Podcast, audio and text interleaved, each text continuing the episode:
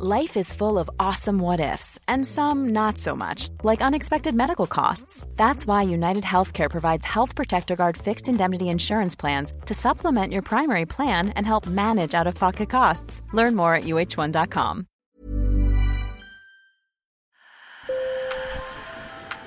Bonjour. Hello. Hola. Marhaba bikoum. Sur le fil, Le podcast d'actu de l'AFP. des nouvelles choisies pour vous sur notre fil info.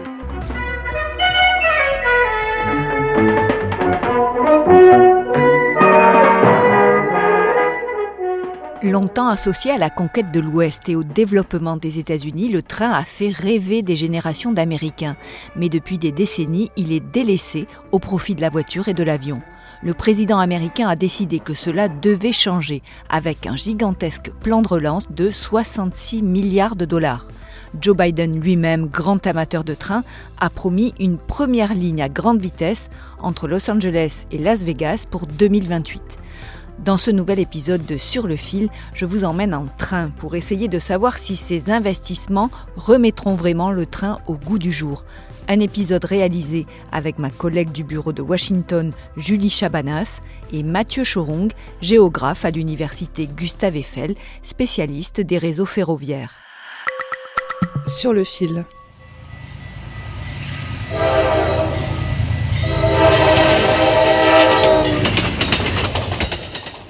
Il y a bien longtemps que ce son ne fait plus rêver les Américains. Aujourd'hui, le réseau ferré, vestige de l'âge d'or du train dans les années 1920, sert principalement au transport de marchandises.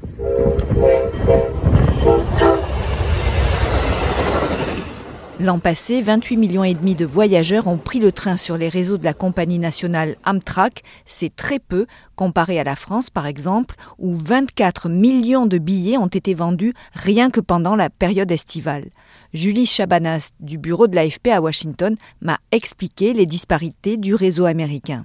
Le corridor nord-est, c'est-à-dire entre Boston et Washington, en passant par New York ou encore Philadelphie, euh, c'est environ un tiers du nombre total de passagers euh, d'Amtrak aux États-Unis. Donc c'est énorme. Euh, ça s'explique évidemment parce que c'est une région qui est très densément peuplée, euh, beaucoup plus que les autres. Et c'est aussi là qu'il y a beaucoup d'investissements qui ont été faits, c'est là qu'il y a les trains les plus rapides. Euh, et c'est aussi la seule voie de chemin de fer qui a été électrifiée aux États-Unis. Il y a un autre petit bout jusqu'à Pittsburgh, mais ailleurs, c'est que des trains diesel. Dans l'Ouest, en revanche, le train est souvent inenvisageable et traverser le pays d'est en ouest relève de l'aventure. Il faut deux jours et demi. Au Texas, entre euh, Dallas et Houston. Donc Dallas et Houston, c'est euh, à peine 400 km. C'est moins que Paris-Lyon. Pour faire, euh, pour faire le trajet en train, tu as une correspondance et au total, il y en a pour plus de 24 heures. En revanche, en revanche, il y a 25 allers-retours par jour en avion. C'est ce que confirment des passagers comme Alan qui vit en Floride. Dans cette région, oui, c'est facile, mais dans le Midwest ou dans l'Ouest, il n'y a pas autant d'options. Mais ici, dans le corridor nord-est, vous pouvez prendre le train n'importe où. Quand je suis dans le nord-est, je me déplace toujours en train. Même son de cloche de cet autre passager rencontré à la gare de Washington DC. C'est super facile et très pratique. C'est plus rapide que le bus, il n'y a pas d'embouteillage et j'aime prendre le train. Ça détend.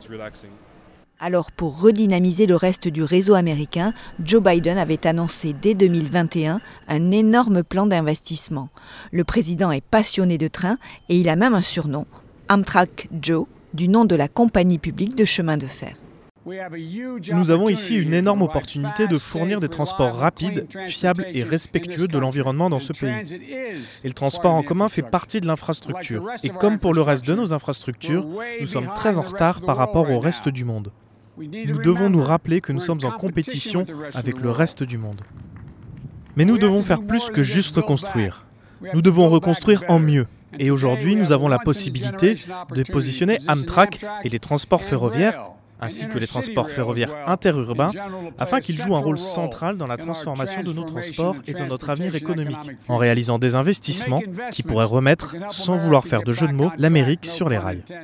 Dans son discours, Joe Biden a un peu parlé d'écologie et de transition énergétique, mais c'est surtout la compétition avec la Chine qu'il a mise en avant pour justifier cet investissement. Quand il a annoncé euh, donc les investissements pour la ligne à grande vitesse dans l'Ouest, il a dit mais comment est-ce qu'on peut être la première économie euh, du monde sans avoir la meilleure infrastructure au monde?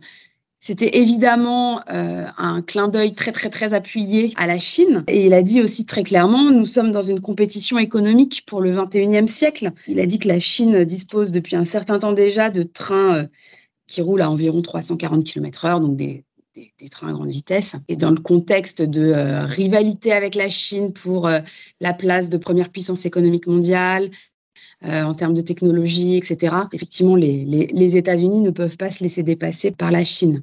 Et aussi incroyable que cela puisse paraître, il n'y a pas de train à grande vitesse aux États-Unis. La première ligne TGV entre Las Vegas et Los Angeles a été promise pour 2028 pour accueillir les JO d'été. Le gouvernement fédéral s'est engagé à hauteur de 3,5 milliards de dollars pour construire cette ligne. Pour Amtrak, créé en 1971, l'ensemble de ces investissements devrait permettre d'atteindre son objectif, doubler le nombre de passagers d'ici 2040. C'est ce qu'a expliqué Laura Mason, en charge des travaux de rénovation, à Julie Chabanas. Ça va vraiment transformer le transport ferroviaire de passagers aux États-Unis. Avec cette loi, Amtrak a reçu plus de financement qu'il n'en avait eu sur le total des 50 dernières années. Donc nous nous reposons sur nos acquis depuis longtemps. Les États-Unis avaient investi dans le rail de façon conséquente au cours du siècle dernier et ensuite nous nous sommes reposés là-dessus. Et maintenant il y a une opportunité pour de nouveaux investissements et modernisations pour une nouvelle ère du transport ferroviaire de passagers. Mais selon Judy Chabanas, il va falloir d'abord détrôner la voiture dans l'imaginaire, symbole de liberté si important aux yeux des Américains. Une bonne partie des Américains se déplacent essentiellement en voiture ou en avion quand ils veulent aller plus loin. Et pour eux, la voiture, c'est vraiment l'outil, le symbole de liberté. Le train ne représente rien, sinon un, un moyen de transport désuet. Pour remettre les trains au goût du jour, il faudra aussi, selon Julie Chabanas, que les prix des billets de train se rapprochent de ceux des billets d'avion qui sont souvent moins chers. Le train ne représente que 0,2% des déplacements interurbains. Mais quand le service est plus rapide, que les trains sont plus fréquents et confortables, alors les Américains les reprennent pour des déplacements régionaux. Mathieu Chorung, spécialiste des réseaux ferroviaires, a constaté qu'à chaque fois qu'une ligne est modernisée, les passagers sont au rendez-vous. Il prend l'exemple de la ligne Seattle-Portland dans le nord-ouest. Amtrak a porté un énorme projet de modernisation qui a permis d'améliorer euh, l'efficacité du service, la ponctualité, qui a augmenté de manière modeste, mais qui a augmenté le nombre de trains par jour, euh, etc.